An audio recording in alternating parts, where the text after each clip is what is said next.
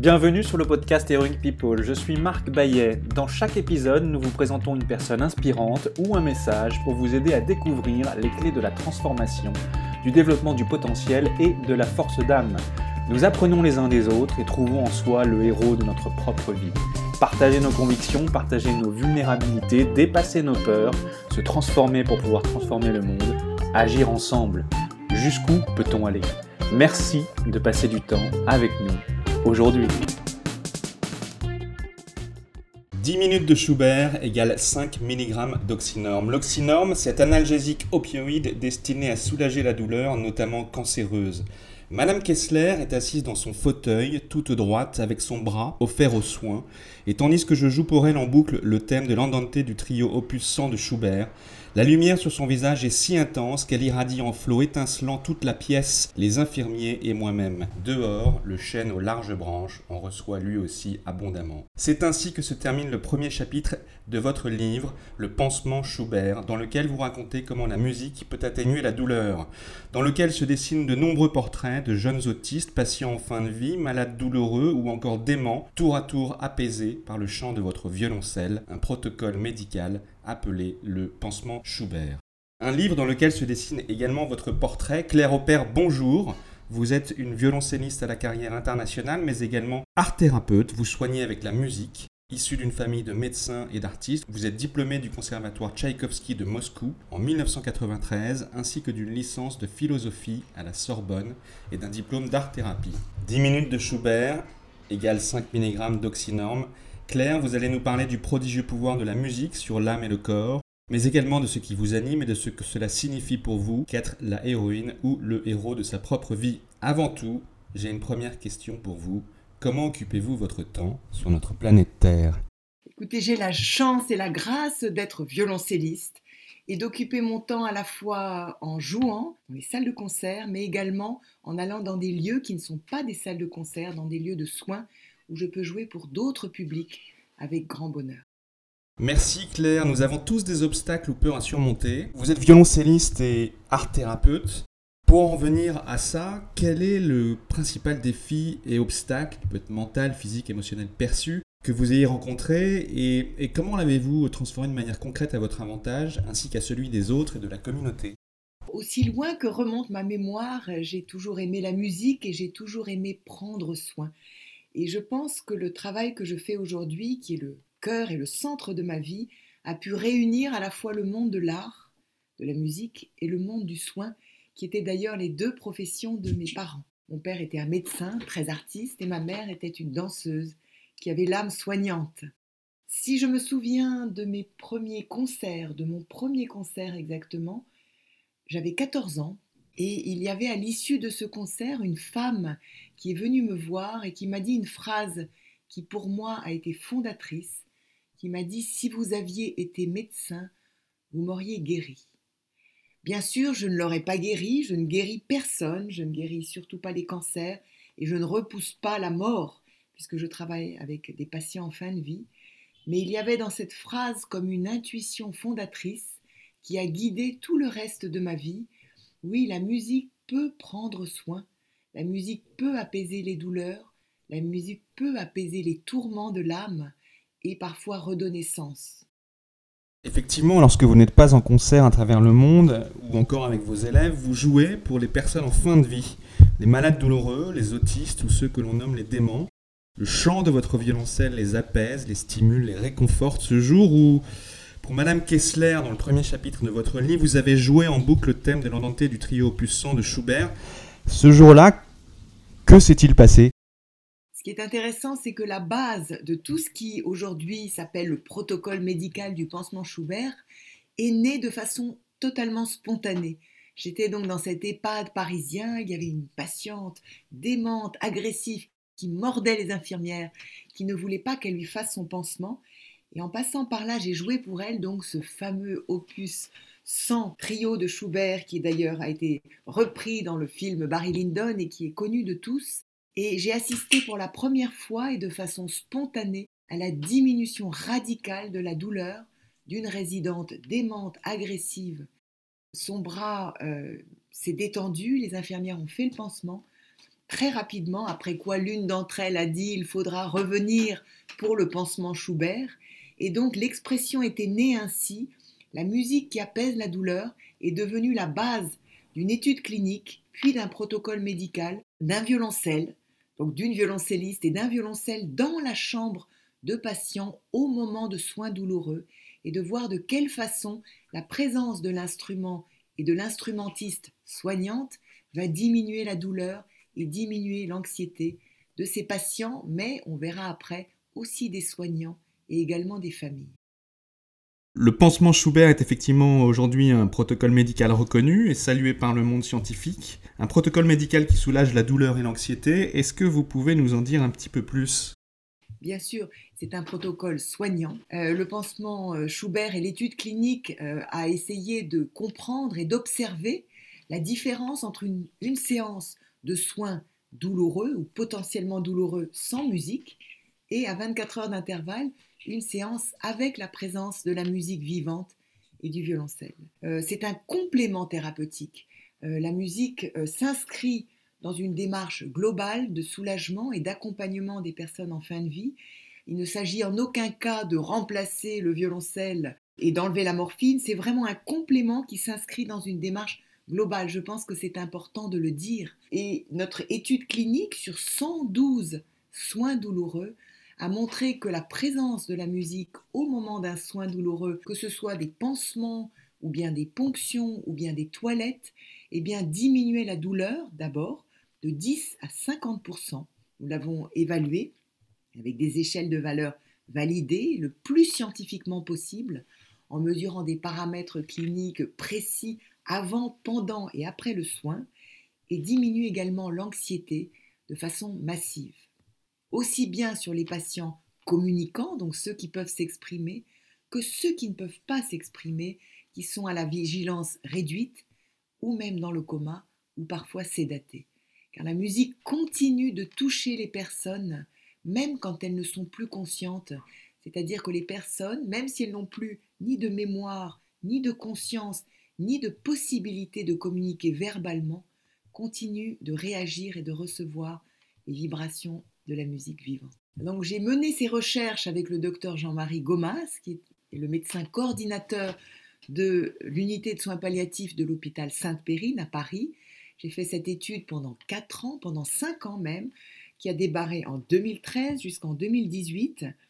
Et nous avons travaillé main dans la main. Et donc c'est très important de dire que la musicienne soignante, l'art thérapeute musical que je suis, euh, s'inscrit dans cette équipe pluridisciplinaire. Je participe aux transmissions soignantes et cette étude clinique que nous avons menée vraiment avec toute l'équipe soignante a été vraiment une collaboration extraordinaire et qui a donné de grands fruits puisqu'on s'est rendu compte que la présence de la musique et d'une musicienne thérapeute eh bien, a des effets positifs majeurs sur les équipes soignantes. Et ça a même été l'objet d'une thèse de médecine où un jeune médecin a pu interviewer tous les membres de l'équipe soignante et médicale de l'hôpital Sainte-Périne à Paris pour essayer d'évaluer les effets des séances pansement Schubert, donc jouer de la musique pour des personnes en fin de vie au moment d'un soin douloureux, mais de voir de quelle façon sur les soignants, les infirmières, les aides-soignantes, eh bien ça opérait une transformation qui changeaient aussi leur regard sur le soin qu'elles faisaient, leur regard sur le patient qu'elles soignaient, et également leur regard sur leurs collègues avec qui elles faisaient le soin. Donc c'est une triple euh, démarche transformatrice sur les équipes soignantes. Quand on parle de musique, on parle de son. Claire, quel est votre son préféré? Quel est le son qui vous inspire le plus? Je dirais que mon son préféré, c'est celui qui va apaiser quelqu'un. Euh, mon son préféré, c'est celui qui va naître dans une démarche d'apaisement ou de la douleur ou de l'anxiété et qui va opérer une transformation. Car quand je sors de la chambre, que j'ai joué du Jean-Sébastien Bach, du Schubert, du rap, du clo-clo, du Johnny, des musiques folk, euh, des musiques arabes, juives, africaines, eh bien le son qui aura résonné et qui va induire une transformation et un allègement du fardeau, eh bien c'est celui-là mon son préféré. Alors justement, quel compositeur ou air de musique aimez-vous tout particulièrement interpréter lorsque l'artiste thérapeute que vous êtes fait chanter son violoncelle pour apaiser ceux qui souffrent? Moi, j'ai été euh, instruite à la dure école du conservatoire euh, Tchaïkovski de Moscou, où finalement il y avait euh, une aspiration extrêmement exigeante à l'excellence, qui allait même juste par, qui allait parfois jusqu'à être une souffrance, presque une destruction, puisque voilà, l'école était très exigeante. Ce qui est intéressant, c'est de voir que le premier apaisement radical à visée scientifique, c'était avec le compositeur Franz Schubert euh, et ce fameux trio opus 100, mais que j'ai appris à jouer euh, les musiques euh, russes et classiques et romantiques et même contemporaines au conservatoire de Moscou, mais que toutes les musiques peuvent être belles et bonnes et toutes les musiques, quelles qu'elles soient, comme je l'ai dit tout à l'heure, peuvent avoir un effet thérapeutique, un effet d'apaisement du corps et de l'âme, comme vous avez dit, puisque c'est un apaisement global qui se situe euh, dans, dans, toutes les dimensions de la personne souffrante. L'andante du trio opus 100 de Schubert, je vous propose justement d'en écouter un extrait.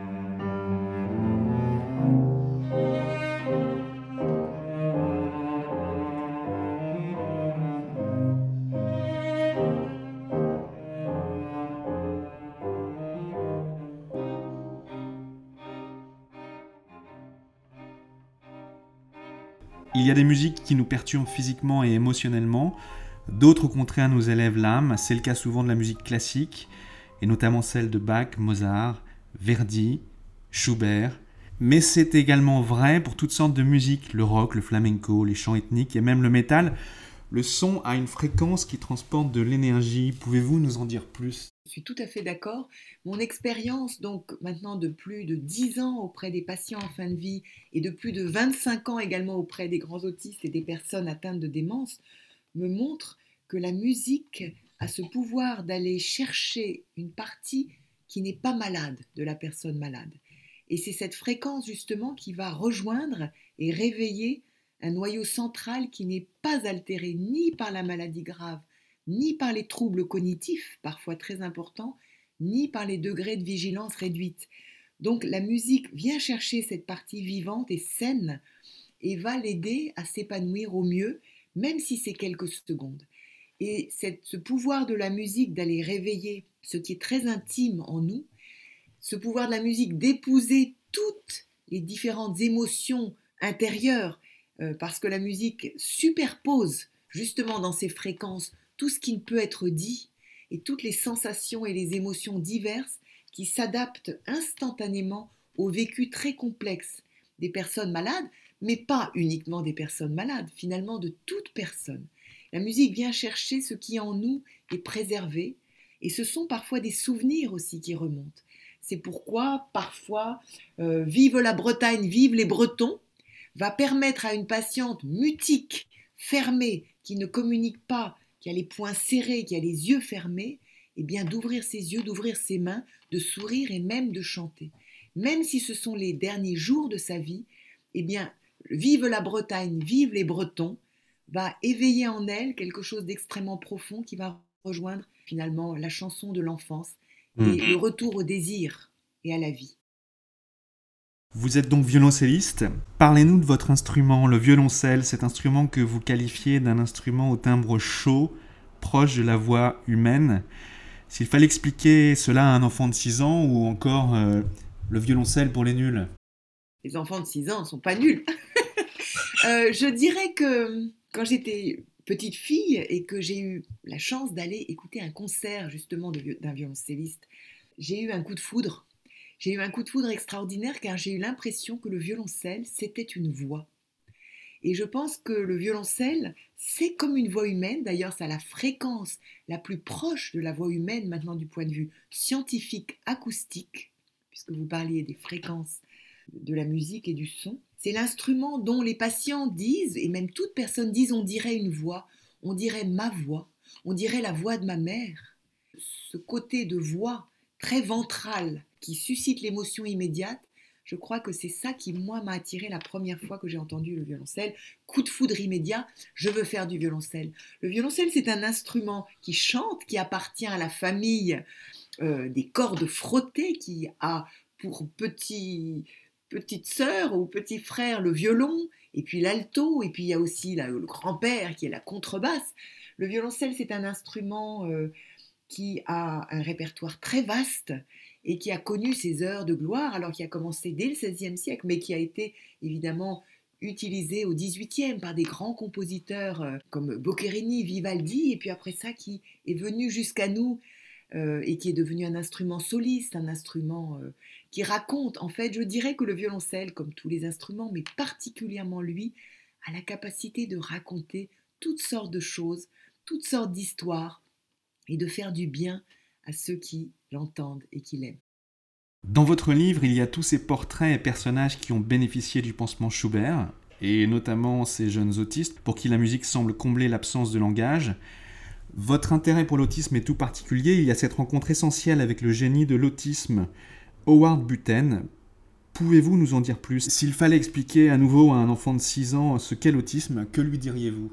Alors tout d'abord ma rencontre donc avec Howard Buten, qui est à la fois euh, un génial écrivain, celui qui a écrit Quand j'avais 5 ans je m'ai tué, qui est également un génial clown, le clown Buffo, qui est à la fois musicien et qui est un clown qui n'est jamais sentimental, mais qui est plein de tendresse et qui fait naître euh, de son violoncelle par une petite porte que le violoncelle a dans le dos, un petit violon. Et puis, Howard Buten, c'est également un grand psychologue clinicien de l'autisme, que j'ai rencontré euh, de façon assez fortuite en me rendant un jour à une conférence qui s'intitulait Art et santé, donc un thème qui me taraudait et qui m'intéressait depuis toujours. Et j'ai vu là un personnage totalement singulier, décalé, transgressif, qui, à la question euh, d'une dame de l'Assemblée, c'était à l'auditorium du Louvre, Monsieur Buten, vous qui êtes un grand spécialiste clinicien de l'autisme, dites-nous enfin ce qu'est l'autisme. Et je me souviens du silence long, très très long qui a suivi cette question, qui a duré peut-être deux, trois minutes. Imaginez un auditoire qui attend une réponse, quelqu'un qui est là et qui ne répond pas. La gêne s'installe, les gens tous sautent. Et il a eu cette phrase incroyable. Il n'en a eu qu'une, il a répondu, vous savez, l'autisme, on n'en sait rien. Donc, c'était tout à fait Howard Buten, lui qui en savait plus que tous. C'est sa posture à la fois d'artiste et de soignant. À l'écoute de cette phrase, je me suis dit, c'est extraordinaire, il faut que je rencontre cet homme. Euh, j'ai eu pas mal de difficultés à le rencontrer, il est très sollicité. Et puis je suis allée voir le clown Buffo avec un culot qui n'est pas forcément le mien. Je suis rentrée dans sa loge et j'ai demandé donc à Howard Buten, de but en blanc, bonjour, je suis violoncelliste. Pourrait-on travailler ensemble? Je me souviens qu'il m'a encore regardé, il a sondé mon âme, il a sondé mes yeux. J'avais pas peur. Et il m'a dit, je vous écrirai. C'est ce qu'il a fait. Je suis venue donc dans son centre. J'ai rencontré là des enfants, je n'avais jamais vu de tels enfants. Pour Howard, les enfants autistes, ce sont euh, des enfants extraordinaires. Ils ont d'autres, alors on dirait, pour ceux qui ne connaissent pas l'autisme ou des enfants, que l'enfant autiste a des difficultés pour communiquer. L'enfant autiste a des difficultés pour se socialiser. Il répète aussi beaucoup, euh, d'une façon très automatique, des mots. Il a aussi ce qu'on appelle des stéréotypies. Il va avoir des gestes répétés. Et il va avoir un comportement qui, toutes sortes de degrés, car il y a, il y a autant d'autisme qu'il y a d'autistes. Howard Buten le disait souvent. Et dès qu'on dit l'autisme, c'est, il y a toujours un cas où on dira euh, oui, mais l'autisme, ce n'est pas. Donc ce qui est intéressant, c'est ce spectre, d'ailleurs c'est pour ça qu'on appelle ça maintenant le spectre autistique, c'est-à-dire qu'il y a des autismes légers, où des personnes ont certaines difficultés, mais finalement elles arrivent n'ont pas de déficit cognitif et elles arrivent à mener une vie, à avoir un travail, souffrant de certains problèmes qui ne sont pas une maladie. L'autisme n'est pas une maladie. L'autisme, c'est un, trouble, c'est un handicap, mais ce n'est pas une maladie, c'est pas la même chose. Howard, lui, disait, les autistes, c'est plutôt à nous d'être à leur hauteur. C'est plutôt à nous de se rendre suffisamment intéressants à leurs yeux pour mériter leur attention. C'est à nous d'ouvrir notre regard. Et j'ai eu la chance extraordinaire que Howard m'invite dans son centre pour jeunes autistes qu'il avait créé en 1996 à Saint-Denis. J'ai passé six ans à s'accompagner chaque semaine. Quand je pouvais, je n'étais pas en concert, je venais jouer pour des grands autistes non parlants. Certains étaient extrêmement agressifs. Et j'ai pu, pendant toutes ces années, à son contact, apprendre ou essayer d'être à la hauteur de ces grands autistes qui ont d'autres moyen de communication. Et comme dit Howard, il n'a jamais rencontré un autiste, c'est très fort comme phrase, avec qui il n'ait pu établir une communication, avec qui il n'ait pu dire qu'il était de bonne compagnie. C'est très très fort comme phrase puisque euh, évidemment euh, l'autisme ce sont d'autres modes de communication. Moi, avec mon violoncelle, mmh. sans aucune formation, je me suis retrouvée dans une petite pièce avec des autistes absolument différents. L'un d'entre eux, par exemple, a brisé mon violoncelle. Alors, c'était pas mon violoncelle, c'était le violoncelle de Ward Buten, d'un coup de poing. L'autre a hurlé, poussait des cris de loup, mais s'apaisait à l'écoute de mon violoncelle. L'autre était toujours rampant, jamais ne se verticalisait, 120 kilos, les oreilles bouchées dans un coin. Pendant six mois, j'ai joué les suites de Jean-Sébastien Bach pour ce grand autiste non parlant qui avait 18 ans, eh bien, progressivement, il a débouché ses oreilles, il s'est retourné, il a rampé vers moi, il a posé ses mains sur la table de mon violoncelle qui vibrait et il s'est verticalisé. Et verticalisé, ça veut dire qu'il a retrouvé, il s'est hissé sur un tabouret de piano et s'est mis à faire. Alors, je ne dirais pas qu'il a joué euh, des études de Chopin, il ne savait pas jouer du piano mais il a joué des intervalles avec lesquels j'ai pu euh, répondre et rebondir. Et nous avons eu des vraies extraordinaires conversations musicales, comme jamais, jamais dans toute ma vie je n'ai pu euh, échanger à ce niveau de profondeur musicalement avec ce grand autiste qui euh, n'avait qu'un seul intervalle pour s'exprimer.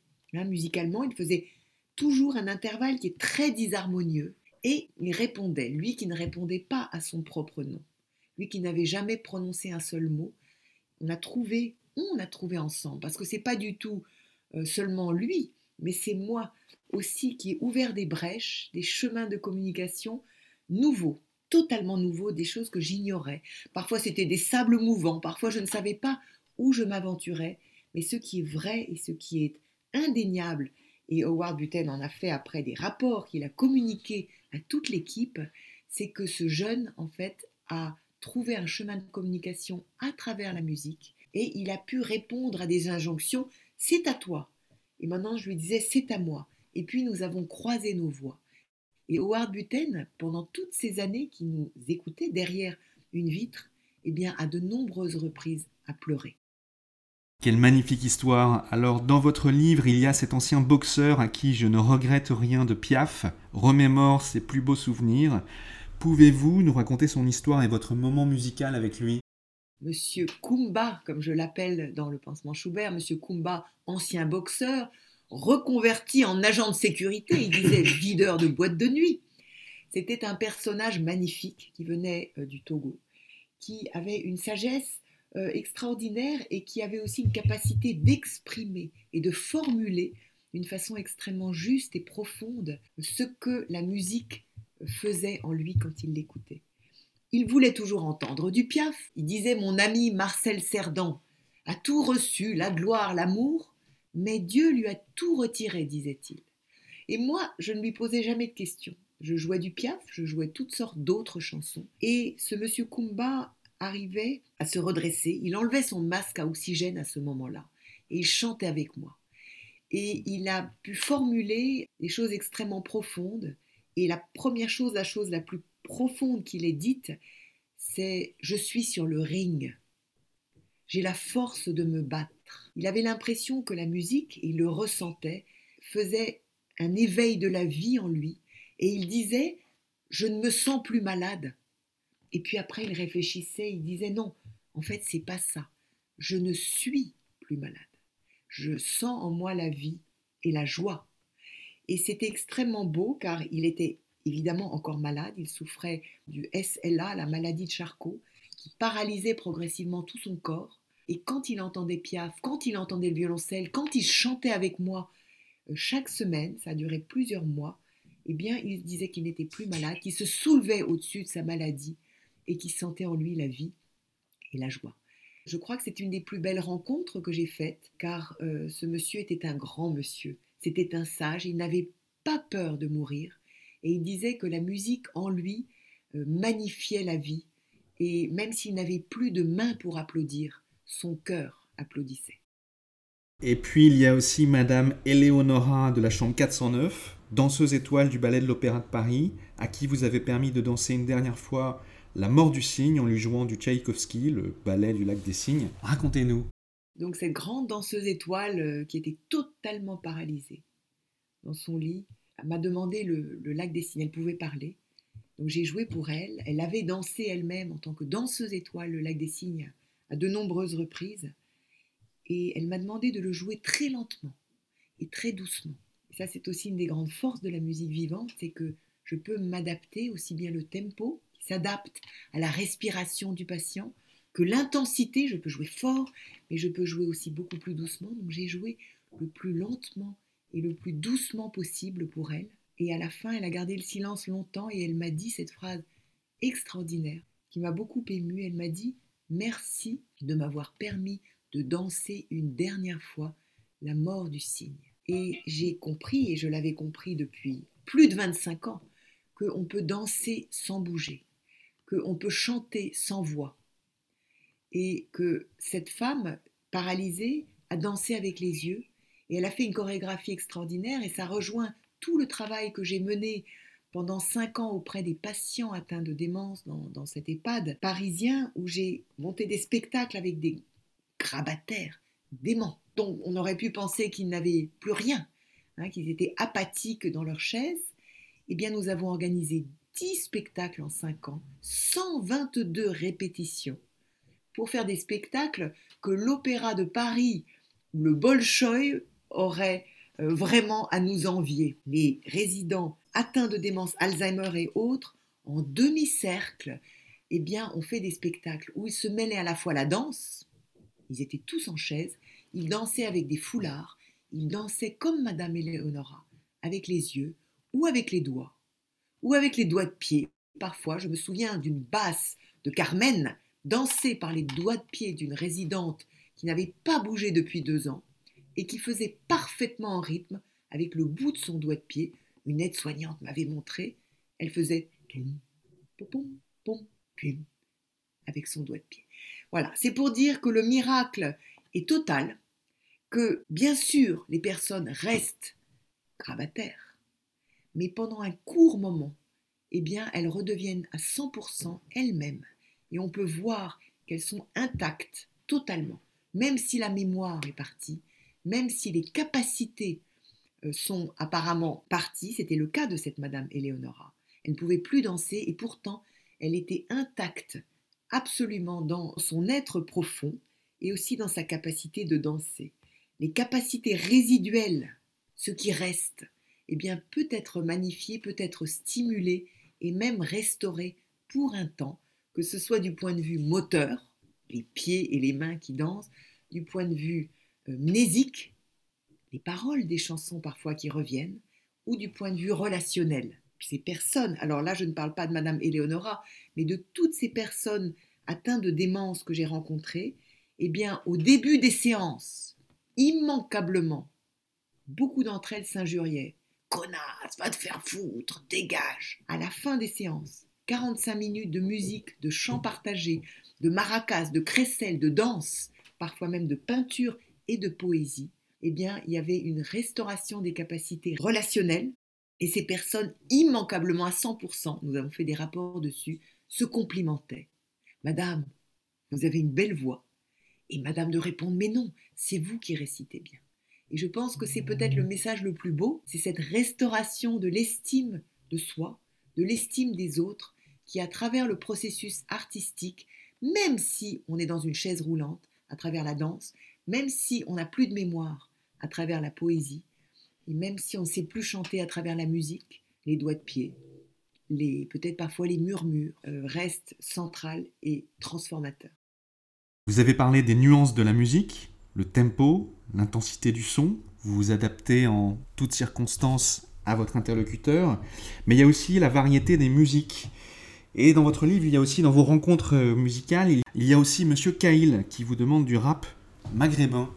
Oui, Monsieur Cahill avait 20 ans. Il avait un cancer euh, terrible. Il avait envahi la moitié de son visage et son bras. Il ne pouvait plus se regarder dans la glace. Il avait la rage, en fait. Euh, tous ses copains étaient partis en vacances et lui, il était dans son lit. Sa mère était près de lui, ne le quittait jamais sur un lit de camp. Et quand je suis rentrée dans sa chambre, euh, il a regardé le violoncelle. Il m'a dit euh, Tu peux choisir, moi je veux euh, soit du rap, soit du métal. C'est comme tu veux. Moi qui étudie au conservatoire de Moscou, j'avais pas toute. ça faisait pas partie de mon répertoire. Et je lui ai dit Écoutez, la semaine prochaine, je vous promets, je vous amène du rap ou du métal. Et la semaine d'après, eh bien, il y avait 11 de ses copains qui étaient dans la chambre. 11. Ils avaient amené sa guitare. Donc M. Cahill était déjà beaucoup plus fatigué que la semaine précédente. Mais il a pris sa guitare, il a fait quelques sons et on a fait du rap. Il faut voir donc 11 personnes qui me filmaient et qui filmaient la scène, des portables qui avaient mis, euh, donc c'était Ornel à frappe. Moi, j'avoue que je ne connaissais pas, mais maintenant je suis une pro du rap. Et nous avons commencé à chanter ensemble, enfin à chanter, oui, dire les paroles. C'était, incroyable ce qu'il avait choisi comme parole. Il avait choisi euh, des paroles extrêmement fortes, très très violentes, euh, et en même temps pleines d'espoir. Et je me souviens qu'à un moment, il s'est endormi tellement il était fatigué, mais que tous ses copains ont continué et on chantait tous ensemble. Moi, je faisais euh, à la fois le rythme sur mon vieux violoncelle du XVIIIe siècle, et en même temps je chantais avec eux. Et euh, je crois que c'était une des séances les plus belles, les plus festives aussi. Car la musique en fin de vie euh, est parfois une fête, elle réunit les personnes qui sont en présence et elle allège pour un temps, sans pouvoir bien sûr éliminer, gommer le tragique de la fin de vie, elle allège, elle éclaire et elle réunit toutes les personnes qui sont en présence. C'était le cas de notre séance de rap inoubliable. La musicothérapie donc a une influence, un effet bénéfique sur euh, la santé, le corps, l'esprit.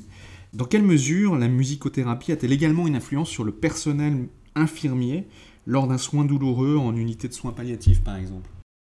Euh, C'est tout à fait fondamental car finalement le bien-être qui va être euh, induit et provoqué par la présence de la musique sur le soignant va influer évidemment celui du patient. C'est une sorte de triangle qui va se créer entre la musicienne soignante, le patient et le soignant. Donc l'émotion du soignant ne va pas être un biais, on pourrait dire un biais méthodologique ou un détournement de, de son acte infirmier, mais au contraire va être une force et un moteur de l'amélioration du soin. Ça, c'est ce qu'on a constaté et même qu'on a étudié, puisque j'ai fait plusieurs études qui ont montré justement que une violoncelliste dans une chambre, ça améliore la qualité du soin, ça diminue la douleur, l'anxiété du patient, mais également ça donne aux soignants une autre dimension à son travail. Et quand ils ont été interviewés, des interviews semi-dirigées, euh, sur tous les pansements Schubert que l'équipe soignante de l'hôpital Sainte-Périne avait réalisés, donc 112 pansements analysés par les soignants, hein, c'était vraiment le travail des soignants eh bien 75% d'entre eux ont pleuré, à plusieurs années parfois d'intervalle, en évoquant certains soins pansement Schubert. C'est-à-dire que l'émotion eh bien, était encore palpable, était encore présente à l'évocation de ces pansements où les soignants, par exemple, ont dit euh, Nous avons senti que le patient était un être humain. La musique permet, et ça c'est quand même assez extraordinaire, de sentir le soin comme un acte évidemment infirmier technique, mais qui va s'inscrire en s'adressant à une personne évidemment malade, et pas seulement à un malade, et pas seulement à un bras malade. ou eu un cancer. Évidemment, c'est un, c'est un message fort et je crois que le regard des soins palliatifs est un regard qui parle que la vie est là jusqu'au bout et que la personne est à prendre en considération dans, la totalité de son être, vivant jusqu'au bout de la vie. Et c'est ce que les soignants, quand ils vivent des pansements Schubert, attestent, attestent de façon très très forte. Ils osent plus être eux-mêmes, dit-il. Et ils sont plus en relation juste avec leurs collègues. En d'autres termes, on s'engueule moins le jeudi, disait-il. Pour aller un petit peu plus loin, nous venons tous au monde avec une certaine énergie qui provient de notre hérédité, tant sur le plan spirituel que physique. C'est ce que nous dit la médecine euh, quantique. Et euh, au début de notre vie, nous avons donc euh, tous un potentiel précis. Oui, mais voilà, parfois nos destins prennent de mauvaises directions, parfois nous nous perdons. Il en résulte une forte dissonance qui se répercute sur le plan émotionnel. Puisqu'il y a une véritable partition pour notre vie, en quoi le son peut-il intervenir pour nous réaccorder? Alors c'est très intéressant car euh, ce que vous dites rejoint euh, mon sentiment de toutes ces 25 ans de musique euh, auprès des personnes souffrantes, mais aussi rejoint la tradition grecque. C'est-à-dire que la musique, l'art en général, met à l'unisson. C'est une résonance qui, comme les deux cordes d'une lyre, qui finalement vont se mettre à résonner à l'unisson. Et Platon en particulier disait que la musique permettait de faire résonner l'âme de l'homme avec l'âme du monde, mais aussi de faire résonner l'âme de l'homme avec ses semblables. Donc oui, la musique est résonance, et la musique peut réaccorder dans la mesure où elle est harmonie. Bien sûr, toutes les musiques ne sont pas harmonie. Les deux cordes d'une lyre qui vibrent à l'unisson, eh bien, réaccordent en quelque sorte. Les Grecs disaient que les intervalles de la musique étaient des intervalles qui avaient un lien avec euh, le ciel étoilé au-dessus de nos têtes et que les étoiles, les constellations et les rapports numériques eh bien, étaient en lien avec les rapports musicaux. Hein. c'est toute la, conception de Pythagore de la musique, c'est-à-dire ce sont des harmonies. C'est-à-dire ce n'est pas aléatoire et qu'il y a effectivement certains intervalles qui ont certaines influences et puis on peut être dans la disharmonie ou dans l'harmonie. D'ailleurs, c'est une des raisons pour lesquelles Platon grand philosophe, se méfiait beaucoup de la musique. Car justement, il disait que la musique était la base de l'éducation, avec la gymnastique pour le corps et la musique pour l'âme, mais que la musique pénétrait notre âme avant de pénétrer notre raison, et qu'il fallait pour ça l'orienter, qu'elle pouvait faire naître des sentiments nobles et éduquer, mais qu'elle pouvait aussi détourner. C'est très intéressant. Cette action de la musique au point de vue éducatif qui fait partie de ces pouvoirs de l'art. Et donc les Grecs l'avaient bien compris, mais même bien avant, puisque on dit chez les anciens Hébreux que seulement la harpe du petit berger David peut calmer les crises nerveuses du roi Saül, qui était le premier roi d'Israël. Donc oui, la musique harmonie, la musique qui a un lien avec notre harmonie profonde, va pouvoir rééquilibrer. Ce qui est intéressant, c'est que la musique qui harmonise n'est pas forcément du Jean-Sébastien Bach. Ça peut être du rap. C'est-à-dire que c'est une conception beaucoup plus large que juste cette harmonie de la musique classique. Je me souviens par exemple d'une patiente qui ne voulait pas de musique, mais qui m'a demandé de m'asseoir près d'elle pour parler. Et au bout d'un moment, elle m'a dit, en fait, on est en train de faire de la musique. Et j'ai trouvé que c'était très beau car elle sentait que notre conversation, les harmonies en fait de nos deux voix qui s'interpénétraient, eh bien c'était quelque chose d'harmonieux et de musical. Donc la, fameuse euh, fréquence 432 Hz euh, qui serait la fréquence de Mozart, celle des, chants euh, grégoriens, cette fréquence de musique qui nous fait du bien, qui nous ferait du bien, ce serait, ce serait donc un lieu commun, un peu simplificateur. Non, mais c'est que je, je pense qu'effectivement, il y a des, des, fréquences qui sont plus positives et puis, et puis il y a des fréquences qui sont euh, dilatatoires, hein, puisqu'on sait très bien que la musique a euh, un effet extrêmement fort euh, à la fois sur le pouls, sur le rythme cardiaque. Donc il y a des manifestations physiologiques qui attestent que la musique soit stimule, soit apaise. Donc ça, ce sont des choses parfaitement objectives qui sont liées effectivement aux fréquences, au rythme, au tempo, au timbre. Mon expérience de musicienne, donc c'est pas du tout un concert à l'hôpital, mais je suis aussi une musicienne et je joue des œuvres ou d'ailleurs des impros ou parfois des sons. Ça m'est arrivé de jouer pour une patiente qui me disait mais c'est trop grave ça, putain, tu peux pas jouer un peu plus haut. Et j'ai fait une improvisation où je suis partie des graves, extrêmement graves, et je suis montée jusqu'à l'extrême aigu du violoncelle, et là, elle hurlait Putain, je suis quelqu'un dans la lumière, je me sens quelqu'un, je vais pouvoir dire aux autres ce que je pense. Au point de vue des fréquences, euh, quand j'étais dans le grave, ça ne lui convenait pas. Quand j'étais dans le médian, ça ne lui convenait pas. Mais quand j'ai atteint les, sommets extrêmes des aigus du violoncelle, c'était ça dont elle avait besoin. Donc je ne pourrais pas dire que euh, j'avais telle fréquence. Je me suis adaptée à un moment de son histoire, de notre rencontre, de tout ce qui nous entourait, les, conjonctures diverses, euh, à une fréquence qui était la, juste fréquence à ce moment-là. Le kairos des Grecs, le moment opportun. Et je pense que c'est cette fréquence-là. Je n'ai pas étudié d'un point de vue scientifique, mais mon instinct et aussi euh, mon expérience m'a amené à faire des, fréquences qui, dans un temps précis, ont apaisé et restauré son sentiment d'identité. Et effectivement, si je, ne me trompe pas, le corps a une fréquence entre 62 et 72 Hertz. Chaque individu a sa propre fréquence vibratoire, sa propre note. Euh, nous parlons de son ici, de vibration, d'énergie. Vous dites, la musique est force, tisseuse de son et de silence, elle unifie le temps fragmenté, restaure la permanence de l'existence.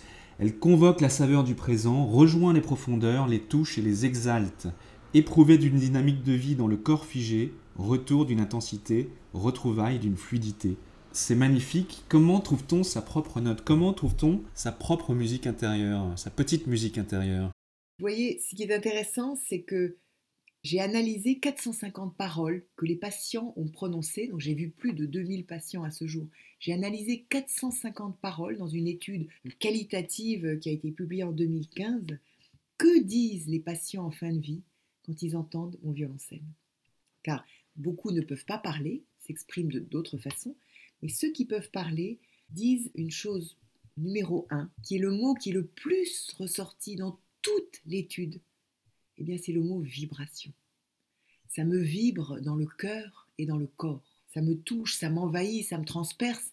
Et le mot vibration, c'est le mot numéro un. Avec d'autres mots qui sont le mot cœur, le mot vie et le mot joie. Donc la vibration de l'instrument transperce, rejoint le corps malade et pour un temps, ce corps qui est morcelé, ce corps qui est souffrant, pour un temps, euh, le centre, le remet ensemble et permet de rééprouver à la fois la vie, mais l'unité aussi du corps. Donc, euh, comment faire pour trouver sa petite musique? Euh, Je pense qu'il faut faire silence, car justement la musique est tisseuse de silence et de son. Et le silence après la musique est rempli de musique. C'est ce que disent aussi les patients. Ça continue de vivre même quand ça s'arrête. Et le silence euh, est rempli de la musique. Et ils disent aussi, et nous disons, et je dis aussi avec eux, dans la vie, ça c'est une parole de patient, on est trop speed. Il faut s'arrêter pour écouter le silence. Et de ce silence qui n'est pas un vide, qui n'est pas un creux, c'est un silence habité, un silence qui permet de se recentrer et finalement de rejoindre ce qui est central dans nos vies, dans nos jours. Un silence habité dans un corps. On dit qu'on a quatre corps, physique, émotionnel, mental, spirituel, et qu'ils doivent tous communiquer entre eux. On dit aussi que l'énergie est descendante, qu'elle va du spirituel au mental, puis l'émotionnel, et enfin le physique, puisque le son est thérapeutique sur lequel ou lesquels de ces quatre corps agit-il Je pense que je connais votre réponse. Bien sûr, sur tous, bien sûr. Sur tous. Et ce qui est intéressant, c'est que mon expérience me montre que quand le violoncelle chante, il traverse d'abord le corps. C'est ce que disent les patients et ce que montrent les patients avec le plat de leurs mains quand ils ne peuvent pas parler, le chemin que prend la vibration de l'instrument traverse les pieds, traverse tout le corps, remonte au cœur et parfois à la tête. Et donc, je ne sais pas si l'énergie euh, est descendante ou montante, je pense que l'énergie, en tout cas telle qu'elle est exprimée par les patients quand je joue pour eux, c'est une énergie qui est à la fois transversale, puisqu'elle remet en lien ceux qui sont en présence, et c'est une énergie qui, de mon expérience, traverse d'abord le corps et remonte à l'âme. Et euh, c'est formulé aussi bien par les patients qui peuvent parler que par les familles qui observent leurs proches qui ne peut plus parler, leur proche qui est dans le coma. Je fais actuellement une étude sur le souffle des patients, le dernier souffle, et le souffle musical, et où les proches qui voient comment leurs proches, celui qui, est, qui ne peut plus leur parler, commence à respirer différemment. On a vu des mouvements, on a vu des larmes sur des patients dans le coma. Et à 85, 7, 9% des transformations des paramètres respiratoires. Des patients dans le coma à l'écoute de la musique. C'est le corps qui dit oui, je reçois. C'est le souffle qui dit, qui atteste de la présence au monde, car il n'y a plus de mots, il n'y a, il n'y a plus que le souffle. Donc, je ne pourrais pas schématiser de savoir si ça monte, si ça descend. Et à la limite, ce qui compte, c'est que ça touche et que ça réunit. Voilà, c'est peut-être ça qui est le plus important. Merci Claire, c'est très inspirant. On ne voit bien qu'avec le cœur, l'essentiel est invisible pour les yeux, nous dit Antoine de Saint-Exupéry dans Le Petit Prince. Qu'est-ce que cela vous inspire?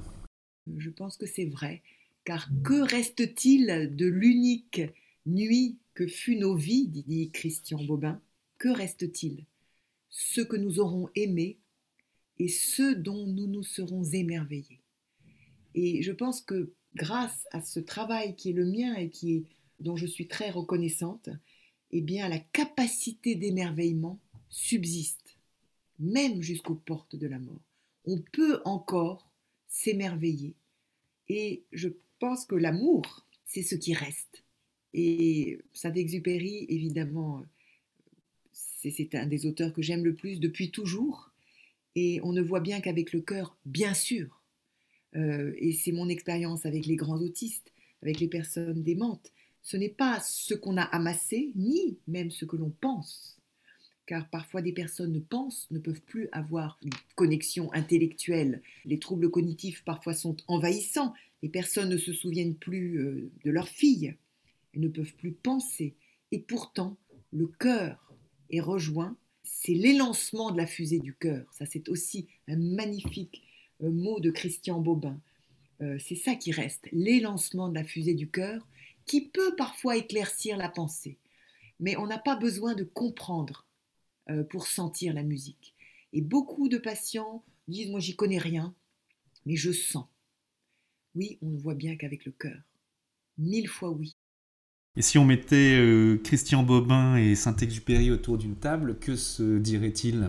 Ils disent la même chose. Toute ma démarche euh, dit aussi la même chose. Et Christian Bobin, qui est un poète que j'aime euh, par-dessus tout, a eu la grâce d'aimer mon livre, Le pansement Schubert, et de parler de mon cœur en bois qui chante.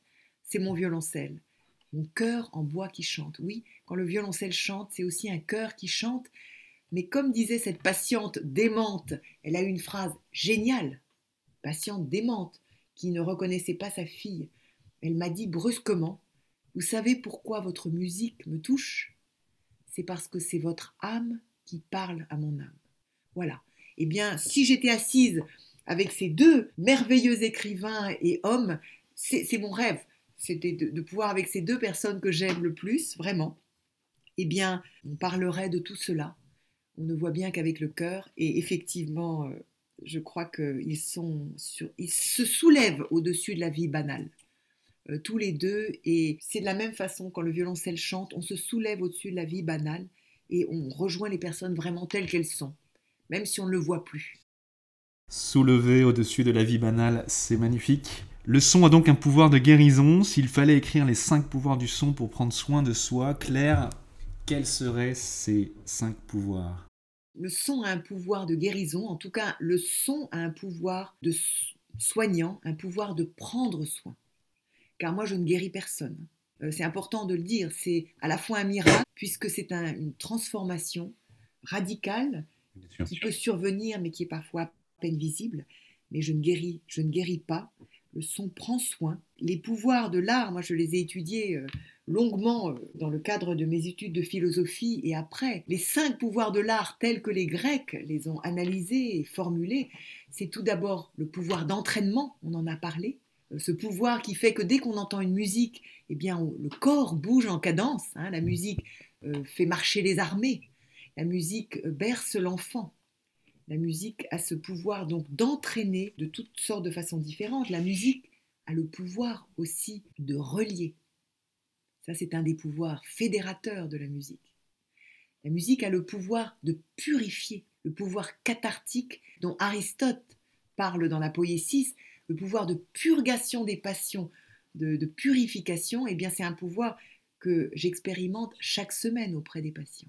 Car les patients pleurent et s'autorisent de pleurer et me remercient d'avoir pu pleurer et qualifient souvent leurs larmes de consolatrices, de purificatrices, de nettoyantes.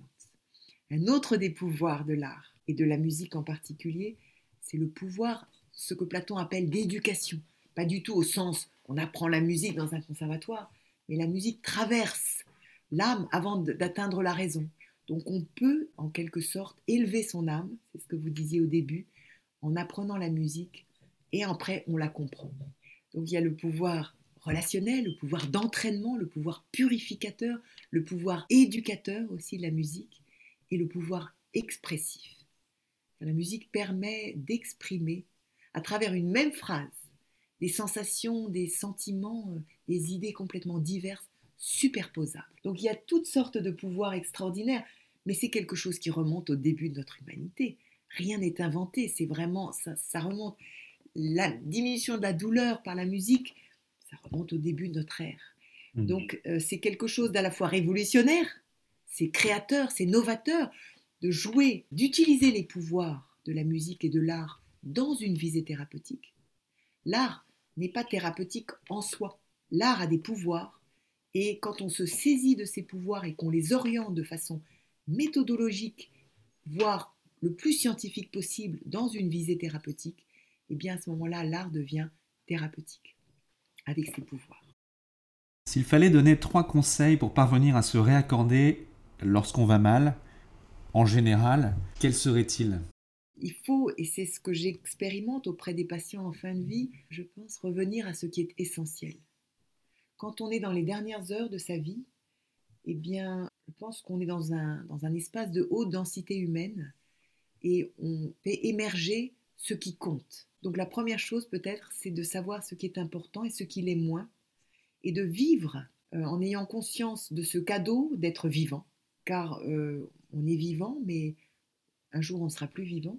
Et cette angoisse de mort, c'est quelque chose qui, qui nous permet aussi de d'éprouver la vie et d'être reconnaissant de chaque instant. Si nous étions éternels, ce serait drôlement triste, disait ma mère.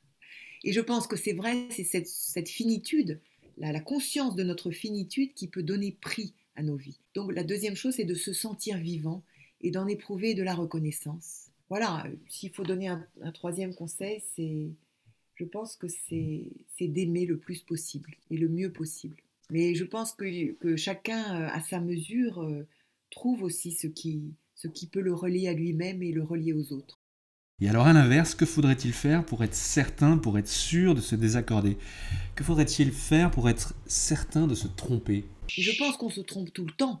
Euh, on passe notre journée, notre vie à, se tromper. Il, n'y a rien à faire puisqu'on est, très souvent dans, voilà, dans, une recherche qui est pleine d'erreurs, mais je pense que trouver sa juste place euh, permet, alors je, ne réponds peut-être pas à votre question, mais on est, on est très souvent désaccordé, on est très souvent dans, l'imperfection et dans, dans un désaccord qui peut être plus ou moins grand, qui peut parfois être euh, euh, total et destructeur. La question, c'est pas de savoir comment faire pour être totalement détruit, mais comment, en quelque sorte, prendre tout ce qui est imparfait en nous et toutes ces erreurs et ces, désaccords que, qui, sont les nôtres euh, à chaque moment pour, euh, oui, se, pardonner aussi soi-même et, essayer de prendre chez les autres, dans, un partage, ce qui pourrait nous aider justement à, traverser tous ces désaccords. Le visage de l'autre me requiert, euh, dit Lévinas. Le visage de l'autre m'appelle et peut me donner sens. Et de cette façon-là, eh bien, toutes ces imperfections et ces erreurs, comme vous dites, et, ces désaccords peuvent non pas être totalement euh, réaccordés, mais au moins nous mettre en mouvement. Claire, qu'est-ce qui est important pour vous dans la vie? Trois valeurs essentielles. Je l'ai déjà dit, euh, tout ce, que j'ai dit déjà, euh, essentiel, c'est effectivement l'amour. L'amour qu'on peut prodiguer à ceux qui nous sont proches, mais aussi une forme d'amour qui n'est pas qui est un amour particulier, hein, qui est plutôt philia, si c'était chez les Grecs, ni Eros ni Agapé, mais philia. Cet amour qui va permettre de, se sentir humain et de sentir euh, la fraternité euh, qui circule de vivant à vivant. Et c'est un peu mon travail, euh, à ma mesure et modestement, qui est la valeur essentielle. L'autre chose, peut-être, je dirais, c'est le soin. C'est le prendre soin qui rejoint cette dimension de l'amour, mais qui s'étend à toute personne en souffrance et peut-être aussi à moi-même, et même certainement à moi-même dans quelques années. Et la troisième chose, ben, c'est l'art. Je trouve que l'art est une réponse à ce qui n'a pas de réponse parfois et nous permet de, nous engager, euh, voilà, d'aborder le mystère d'une façon très, très complète et merveilleuse. Voilà. Donc l'amour, le soin et l'art qui sont réunis dans la démarche euh, du pansement Schubert, où j'ai trouvé ma juste place sur cette terre. Avec qui est-ce que vous rêvez de prendre un café ou un thé vert? Eh bien, je les ai évoqués avec Antoine de Saint-Exupéry et Christian Bobin. Si une actrice devait jouer au cinéma votre propre rôle dans la vraie vie, qui choisiriez-vous? Une actrice qui a une densité humaine, Isabelle Carré par exemple. Pour quelle chose ressentez-vous le plus de gratitude dans votre vie? À qui avez-vous envie de dire merci? Euh, à tous. Je dis merci euh, chaque semaine à ces centaines euh, et milliers de patients que je rencontre. Et je dis merci très sincèrement, c'est pas du tout une formule de politesse, c'est une gratitude car je reçois au centuple en pouvant jouer pour les personnes en fin de vie. Merci à, tous ceux qui me sont proches, aussi à mes parents qui, en quelque sorte, inspiré ma démarche en étant des modèles humains d'artistes et de soignants. Mon père qui jouait du piano pour ses patients et ma mère qui euh, plaçait au centre de toute chose la beauté l'art. Voilà, j'ai vraiment une reconnaissance, et ça c'est un trait de, mon caractère qui m'a été donné, pour lequel je n'ai aucun mérite, mais j'ai énormément de reconnaissance qui, qui coule euh, tout au long du jour pour toute chose. Voilà, et je vous suis aussi reconnaissante pour vos belles questions et pour le, partage que l'on vit maintenant. Euh. C'est moi qui vous remercie Claire et j'ai encore quelques questions. Quels conseils ou petits exercices simples et concrets pouvez-vous proposer à ceux qui nous écoutent pour commencer à introduire le changement et améliorer tout de suite leur vie et leur quotidien? Ça me rappelle un conte très très beau que, que j'aime beaucoup, que j'ai souvent raconté à mes enfants et à mes élèves. Euh, les choses ne sont pas comme elles ont l'air. C'est un, conte très ancien, où, je ne vais pas vous le raconter maintenant, mais où finalement on se rend compte que parfois, voilà, les choses ne sont pas comme elles ont l'air. Et quand euh, un matin, une famille éplorée euh, de pauvres paysans voit que leur vache, unique ressource, est morte dans la nuit, eh bien l'ange va dire, les choses ne sont pas comme elles ont l'air car cette nuit la mort est venue prendre la femme et je lui ai donné la vache. Voilà, donc je, dirais cela, les choses pas comme ne sont pas comme elles ont l'air, euh, donc restons ouverts, restons le cœur ouvert, ne jugeons pas trop vite. Claire, pour vous, qu'est-ce que ça signifie être le héros ou la héroïne de sa propre vie? Alors, je, ne me sens pas euh, héroïne euh, si on associe le héros à quelqu'un qui a des, des faits glorieux ou un guerrier, euh, pour définir, voilà, être héroïne, c'est être à sa juste place dans la vie. Et c'est une grâce euh, si à un certain moment on se dit, voilà, tous mes efforts, tout mon travail, euh, toutes mes détresses aussi, m'ont conduit à ce moment-là où eh bien, je suis à ma place, à ma juste place. Peut-être c'est ça, être héroïne, s'il faut reprendre ce terme. Pour vous, qu'est-ce que la force d'âme?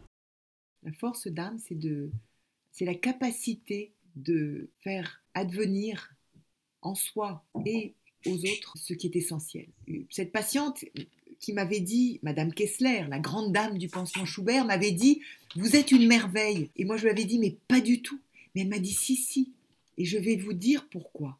Et elle a eu cette phrase, elle m'a dit, vous êtes une merveille parce que vous nous permettez à nous de redevenir des merveilles. Donc la force d'âme, c'est d'arriver à être passeuse de miracles. Merci beaucoup Claire. Claire, je vous remercie. C'est la fin de votre épisode du podcast Heroic People. Merci, merci de nous avoir écoutés. J'espère que cet épisode vous a inspiré et vous a été utile.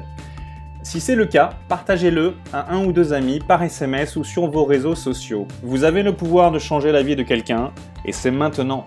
Vous pouvez retrouver cet épisode et son résumé écrit, mais aussi tous les autres épisodes sur le site du podcast heroicpeople.fr.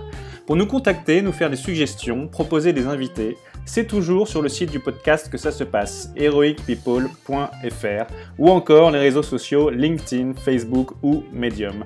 Enfin, sans vous, nous ne sommes rien, avec vous, nous sommes tout. Si vous avez été inspiré par cet épisode, alors laissez-nous un commentaire et quelques étoiles sur Apple Podcasts ou votre plateforme d'écoute préférée. Dites-nous comment le podcast vous a inspiré et contribue à améliorer votre vie. C'est grâce à cela que nous pouvons faire connaître le podcast Heroic People. Merci d'avoir écouté. Il est temps maintenant d'agir et de révéler sa grandeur et sa force d'âme. À bientôt sur le podcast Heroic People.